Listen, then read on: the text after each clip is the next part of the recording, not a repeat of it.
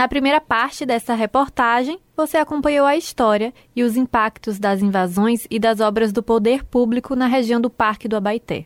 Agora, você vai saber um pouco mais sobre a série de conflitos na região envolvendo evangélicos e o povo de santo. De manhã cedo, se uma lavadeira vai lavar roupa no Abaité. Vai se benzendo porque diz que ouve, ouve a zoada do Batucajé, o do Batucajé. Hoje, quem chega ao Parque do Abaité pode até não ser recebido pelo barulho do Batucajé, um famoso atabaque do candomblé. Mas logo na entrada, o visitante encontra o busto de Mãe Gilda, religiosa que morreu, segundo a família, em decorrência de um infarto após ser perseguida por integrantes da Igreja Universal. O uso da lagoa e suas dunas para o culto do povo de santo é tão tradicional quanto a presença de lavadeiras, pescadores e banhistas. Há cerca de 10 anos, no entanto, um novo movimento acontecia naquelas areias. Os evangélicos da capital transformaram as dunas em uma espécie de Monte Sinai para eles. Lideranças da comunidade acusam partidos políticos de prometer o espaço para o segmento religioso. Tudo isso, claro, com interesses eleitoreiros. Agora, alguns passos à frente do busto de Mãe Gilda, já é possível perceber o resultado dessa promessa. Uma convivência nada harmoniosa entre evangélicos e povo de santo. Nas dunas, os indícios de conflito vão ficando ainda mais evidentes. São oferendas destruídas, placas ameaçadoras e estranhos à espreita. O clímax dessa guerra nada santa veio com um projeto de urbanização da prefeitura na área hoje ocupada pelos evangélicos. A proposta previa um investimento de 5 milhões de reais para a construção de uma sede, banheiros, auditório, mirantes, recantos e obras de micro e macro drenagem. Aliado ao projeto, existia ainda a proposta de mudar o nome do local para Monte Santo Deus Proverá. Os projetos, claro, foram questionados por grupos de ambientalistas e das religiões de matriz africana. Em entrevista à Rádio Metrópole no final do ano passado, o prefeito Bruno Reis minimizou as obras. Michele, você conhece lá? Você já foi lá ver?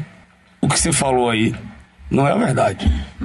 Não tem grandes obras. O que foi feito, gente, foi uma pavimentação na parte que não tinha as dunas e do lado onde é uma área de barro, nós construímos um banheiro com uma sala justamente para os ambientalistas poder explicar a importância das dunas tal.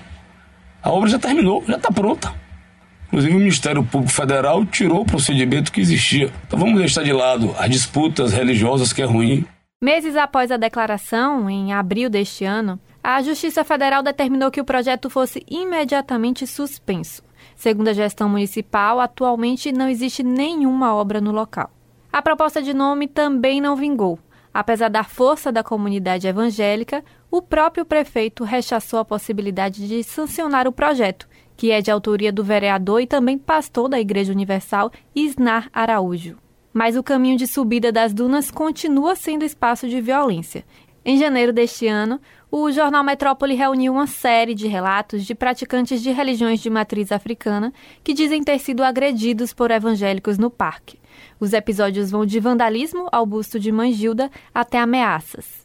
A Yalorixá Jacira Ribeiro, do Axé Abassá de Ogum, foi uma das vítimas. Em entrevista ao programa Mojubá, ela contou que, ao desembarcar de um veículo para filmar as obras que estavam sendo feitas no local, ela teria sido hostilizada e ameaçada o impacto que isso está acontecendo, não só com a Duna, mas com a, o entorno, né? Com as crianças, com o povo de candomblé que chega nesse ponto aí para pegar um ônibus. Se tiver de branco, não pode dizer que é de candomblé. Porque eles descem em grupo de 10, 15, joga Bíblia. Então, existe algo bem maior do que só essa construção. Existe o ódio, que isso é que tem me deixado preocupada. Questionada sobre as medidas para tentar apaziguar os conflitos na região, a Prefeitura de Salvador disse apenas que tem realizado em toda a cidade ações para o respeito e valorização de todos os tipos de culto. Mas as experiências dos integrantes da comunidade do Povo de Santo confrontam a eficácia desses projetos. tem uma lagoa escura. Você pode acompanhar essa matéria na íntegra no Jornal Metrópole desta última quinta-feira. Mariana Bamberg para a Rádio Metrópole. tem uma lagoa escura, arrodeada de areia branca.